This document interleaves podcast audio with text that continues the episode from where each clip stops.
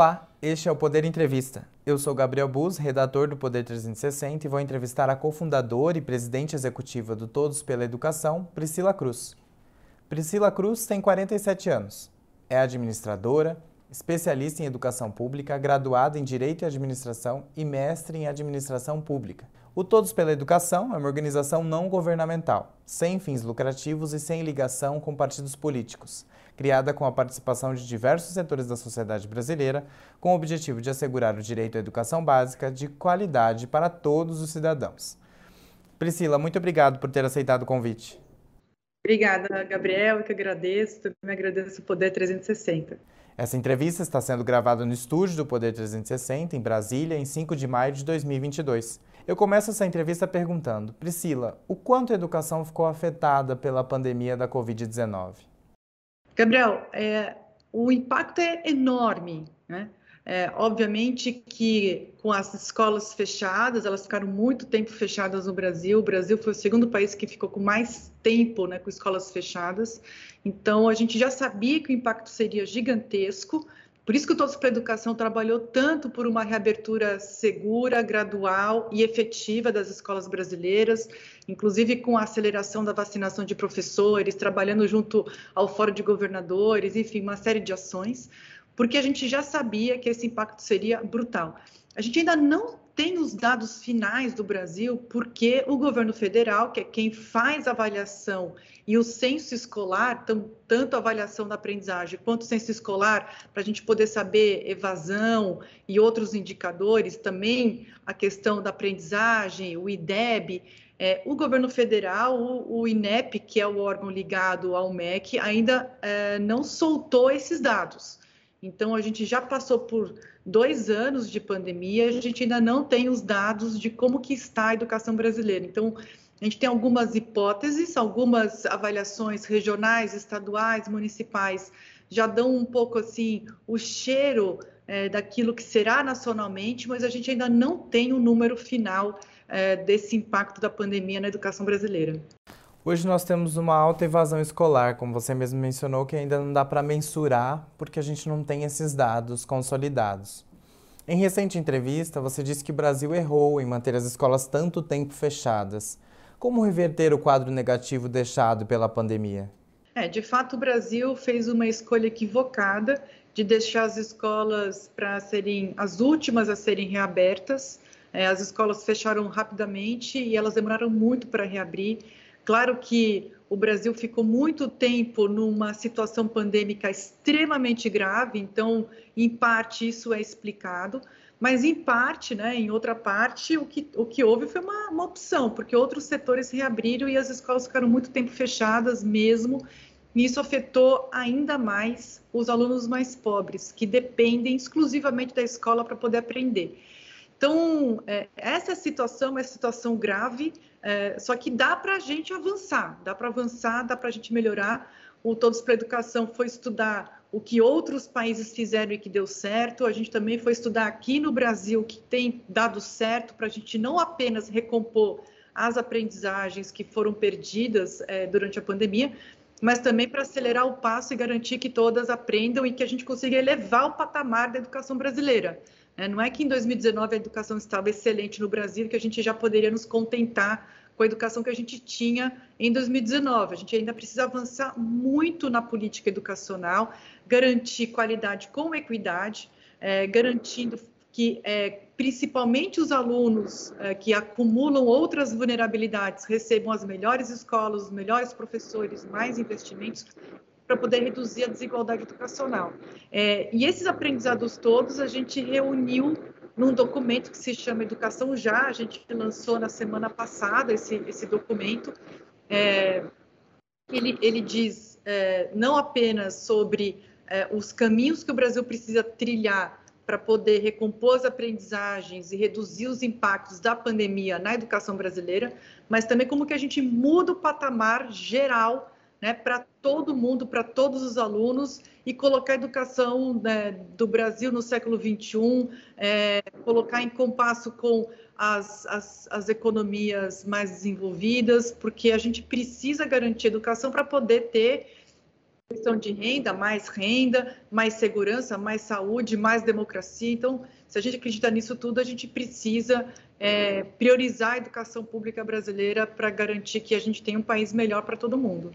Priscila, a gente já errou muito na educação, né? Vários governos passaram e a gente tem muitos erros e muito déficit na educação brasileira.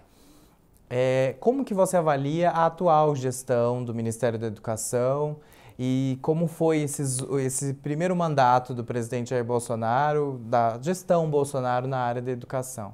Olha, Gabriel, eu acompanho o Ministério da Educação há 20 anos, há mais de 20 anos. É, a gente vem trabalhando com o Ministério da Educação há muito tempo e eu posso afirmar, como observadora ali e participante, alguém que vem acompanhando a educação pública brasileira e o Ministério da Educação há, há mais de duas décadas, que essa foi a pior gestão da história do país. Não tem a menor dúvida. A gente teve uma sequência de ministros que um foi sendo pior do que o anterior. Então a gente teve ministros muito ruins, equipes, é, né, times lá dentro do Ministério da Educação absolutamente pautados é, pela guerra ideológica, pela guerra cultural, transformaram o Ministério da Educação num fronte de batalha é, muito, muito guiados pela reeleição. Então, assim, eu tenho dito isso há um tempo, o Ministério da Educação ele se transformou no Ministério da Reeleição. O tempo inteiro, é, aquele órgão pensa em como fazer para que o, o, presidente Bolsonaro seja reeleito. Então, o Ministério da Educação ele deveria ter trabalhado muito para garantir, junto com estados e municípios, uma política educacional ou um conjunto de políticas educacionais, é, como expansão do tempo integral, conectividade, é, formação de professores. Tem uma série de políticas que deveriam ter sido colocadas em prática com o apoio financeiro e técnico do governo federal, que essa é a sua atribuição junto à educação básica, é, em colaboração com os estados e os municípios. Isso não aconteceu e o impacto é, da pandemia na educação ficou ainda maior. Então, é como se a gente tivesse tido uma tempestade perfeita. É pandemia, mais governo federal que atuaram para fazer com que a gente tivesse esse resultado, né, essa, esse impacto que foi muito, muito grande, foi brutal na educação brasileira. Priscila, a senhora menciona dados que ainda não foram divulgados pelo governo do impacto da pandemia nos alunos das escolas brasileiras. Esses dados estão de fato atrasados? Vocês têm dialogado com o Ministério da Educação para ter acesso a esses dados? Olha, os dados do censo escolar já existem e uma parte foi divulgada, a outra parte que inclui a evasão escolar ainda não foi divulgada. Então, mas esses dados estão lá no, no INEP, é, mas ainda não foram divulgados e também os microdados não foram divulgados, que em outros anos a gente é, teve acesso a microdados para poder, inclusive, fazer outros recortes, estudar, poder entender melhor os fenômenos, né? Esses resultados todos a gente precisa trabalhar muito é, intensamente com os microdados para poder ter uma compreensão é, mais profunda das questões educacionais e poder, a partir dessa avaliação, né, desse, desses dados e informações, pensar em políticas educacionais, e aperfeiçoamentos, e, e, e esses dados ainda não foram liberados. É, já deveriam ter sido. A parte de, de aprendizagem, é, os dados, a avaliação já aconteceu, ela aconteceu no final do ano passado, é, inclusive o Todos para a Educação foi contra a forma é, que o Ministério da Educação resolveu, decidiu fazer a aplicação da prova. O MEC resolveu fazer uma aplicação censitária, como nos outros anos, só que no meio da pandemia. A gente se posicionou contra esse caminho, dizendo o seguinte: olha, é melhor fazer, é, fazer amostral e garantir a amostra do que fazer censitária e depois a gente ter resultados heterogêneos entre estados e municípios, porque é exatamente isso que deve ter acontecido, por isso a demora em fazer a divulgação desses dados. É, não houve nenhum tipo de comunicado ainda público. É, agora a gente tem notícias de que lá dentro eles vêm discutindo, inclusive com estados e municípios, né, com a representação de estados e municípios, o que fazer com esses dados agora se eles vão soltar ou não o cálculo do IDEB. Então, isso tudo está muito em suspenso, a gente não sabe muito bem ainda o que, que vai acontecer, mas o que a gente sabe é que uh, o que acontece é que as amostras, né, o, a participação de alunos e escolas no SAEB do ano passado foi muito heterogênea é, pelos estados e municípios. Então, a gente vai ter estados que, que tiveram uma, uma participação muito alta, outros tiveram uma participação muito baixa. Isso faz com que os dados não possam ser é, comparáveis entre si, né? Porque, inclusive, olha, o estado que teve uma participação menor pode ser beneficiado é, artificialmente é, com os resultados, porque, é, em geral, o que acontece é que os melhores alunos e aqueles alunos que já estavam engajados com a escola são aqueles que participaram. Os alunos que se desengajaram completamente do processo educacional, não estavam nem frequentando ou não tiveram aulas remotas, esses alunos não participaram da avaliação. Então, é, essa, essa a, a amostra, né, ou a participação que a gente tem nessas avaliações, ela pode ser tão heterogênea que agora eles devem ter muita dificuldade em fazer essa divulgação. Priscila, o Todos pela Educação também realizou um evento para mostrar as propostas dos pré-candidatos à presidência da República para a educação. O presidente Jair Bolsonaro foi o único que não enviou. Na ocasião, o presidente alegou compromissos pré-estabelecidos em sua extensa agenda. O quanto o não envio de propostas para um tema tão importante como a educação do presidente da República impacta? É, Gabriel, assim, a gente tem tido muita dificuldade em ter diálogo com esse governo. É, logo no comecinho, nos dois, três primeiros meses é, dessa gestão federal, a gente até conseguiu ter algum tipo de diálogo lá dentro do Ministério da Educação, depois, principalmente com a entrada do ministro Weintraub, a gente realmente não conseguiu mais atuar é, para apoiar e ajudar nas políticas federais. Então, isso já começa lá atrás.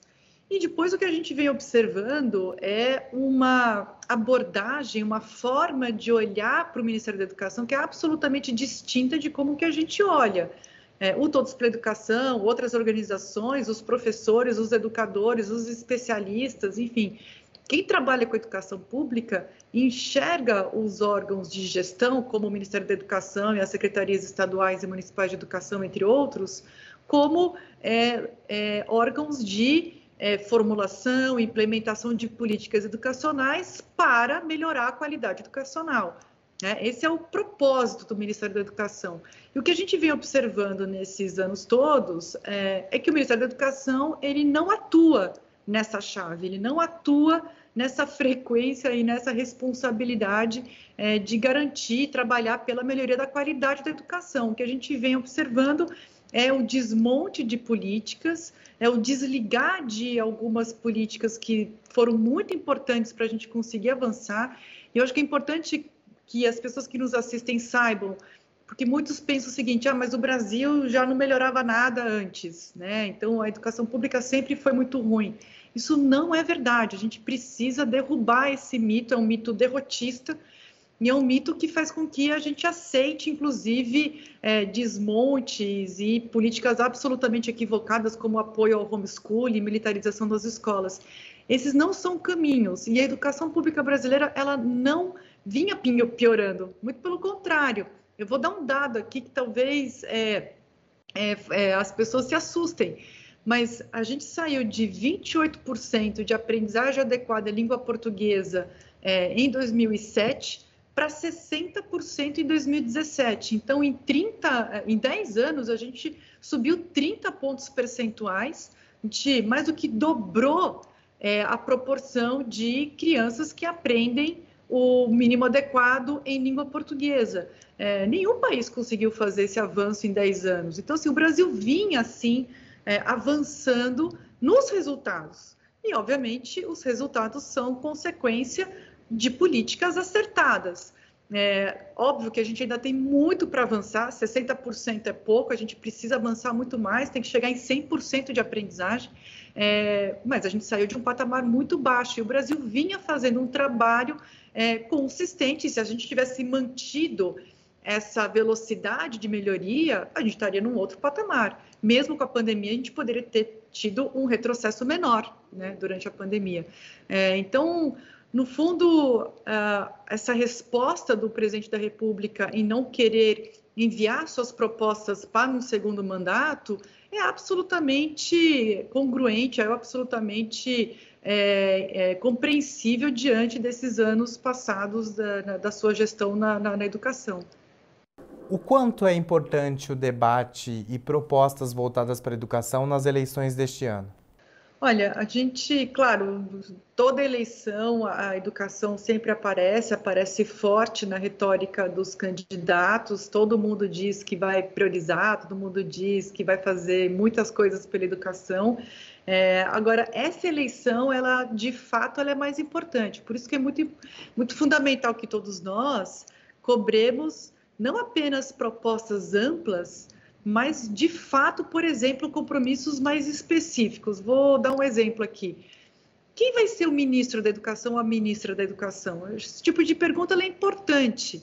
Né? Não é querer antecipar, mesmo que não seja exatamente, ou que o candidato pelo menos coloque o perfil é, de ministro que pensa para a sua gestão. Isso é importante. Por exemplo, a gente, se soubesse, né, o, o governo Bolsonaro é, o Bolsonaro, candidato, em nenhum momento disse que tipo de perfil pensava para a educação. Depois a gente teve ministros que é, foram um desastre, é, e se ele tivesse pelo menos se comprometido com um perfil, ou pelo menos dito, olha, o meu perfil é de pastor porque eu quero assinar para a base evangélica, é de uma pessoa que veio de banco que não entende nada de educação. Então, assim, é, a gente precisa ter propostas e acenos mais concretos em relação à educação. Simplesmente dizer que vai priorizar a educação, o Bolsonaro, candidato em 2018, também dizia que é priorizar a educação, que é priorizar a educação básica. E nada disso aconteceu. Então, é muito importante que a gente tenha um debate é, sobre políticas educacionais que coloque os candidatos numa situação que eles tenham que se posicionar de forma mais concreta a respeito de alguns temas. Então, por exemplo, expansão do tempo integral, que é um dos caminhos que o Brasil já provou que é um dos mais efetivos para a gente garantir a aprendizagem de todos os alunos, especialmente os alunos em situação de maior vulnerabilidade. Bom, essa é uma política. Dizer simplesmente que vai atuar nisso não é o bastante. É, com que dinheiro, com que tipo de apoio a estados e municípios. Então, descer mais em algumas, em algumas políticas é muito importante.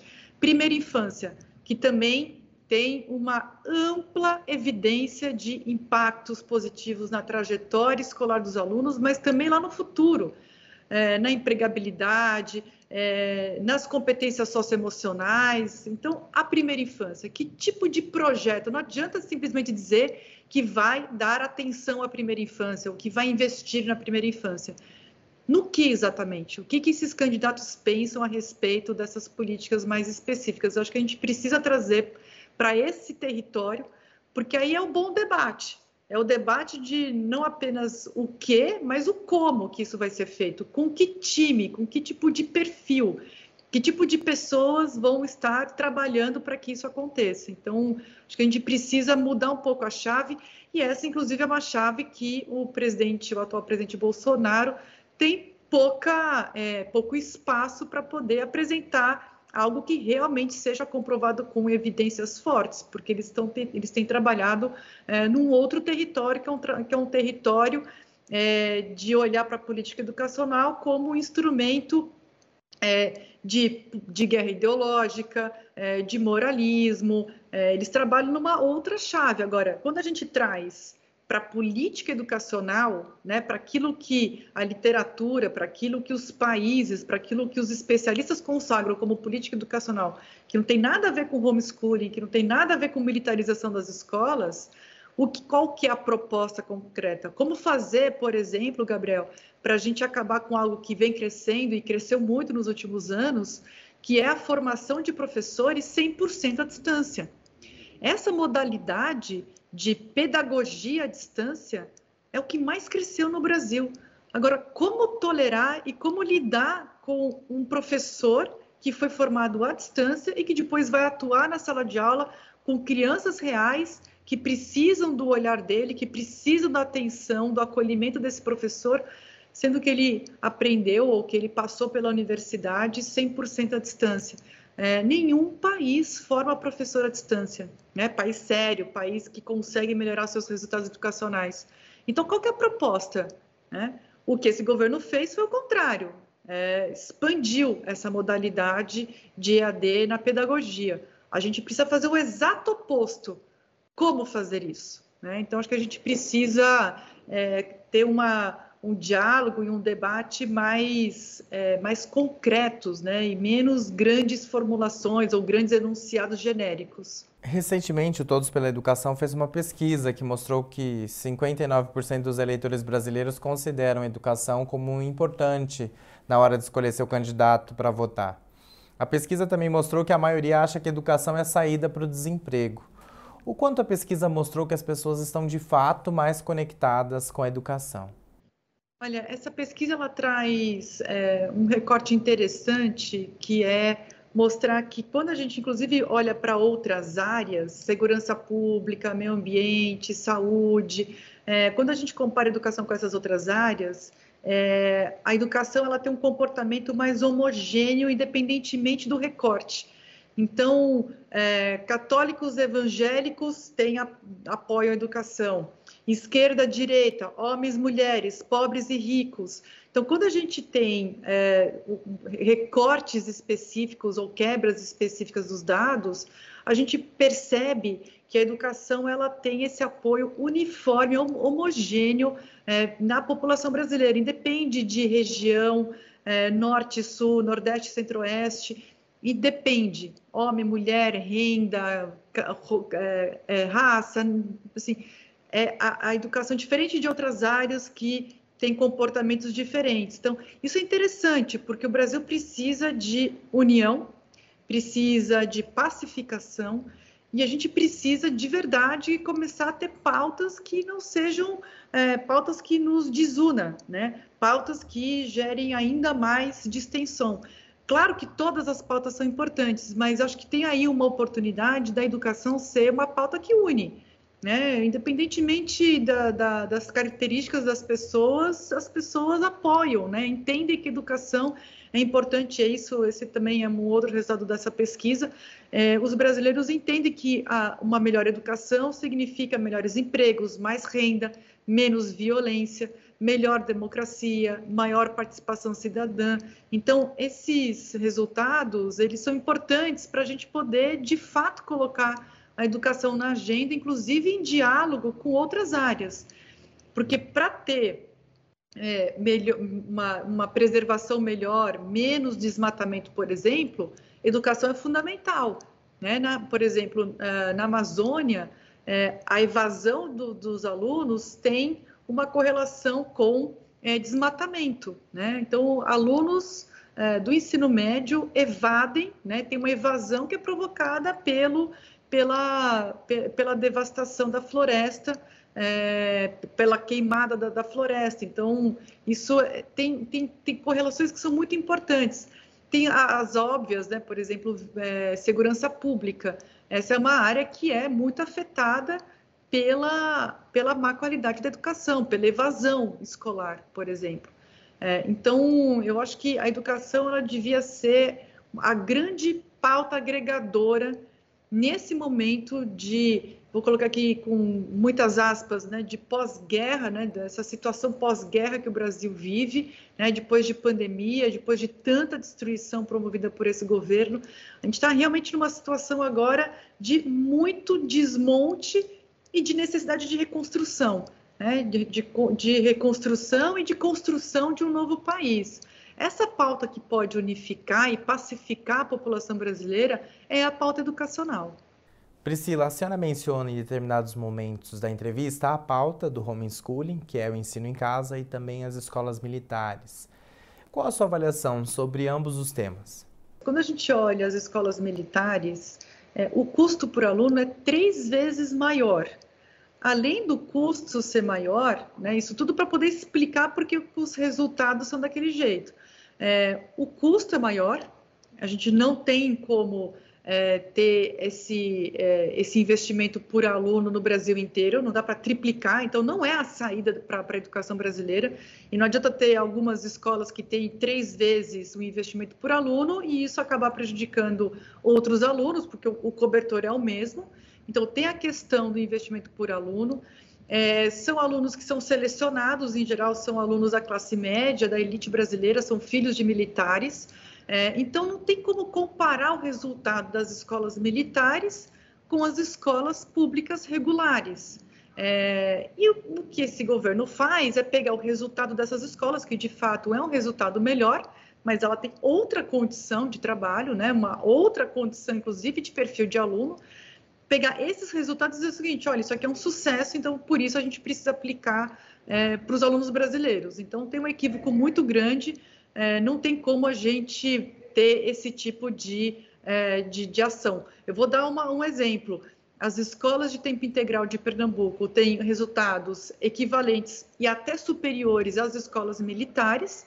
São escolas de tempo integral e não custam três vezes mais por aluno, né? E são escolas públicas, regulares, não tem nada de militar, não tem nada de bater continência, não tem nada de ter é, sargento e militar na escola. É uma escola pública regular. Então é muito diferente, assim, é, não dá para a gente comparar e, de fato, é, não é uma política que a gente recomenda, muito pelo contrário.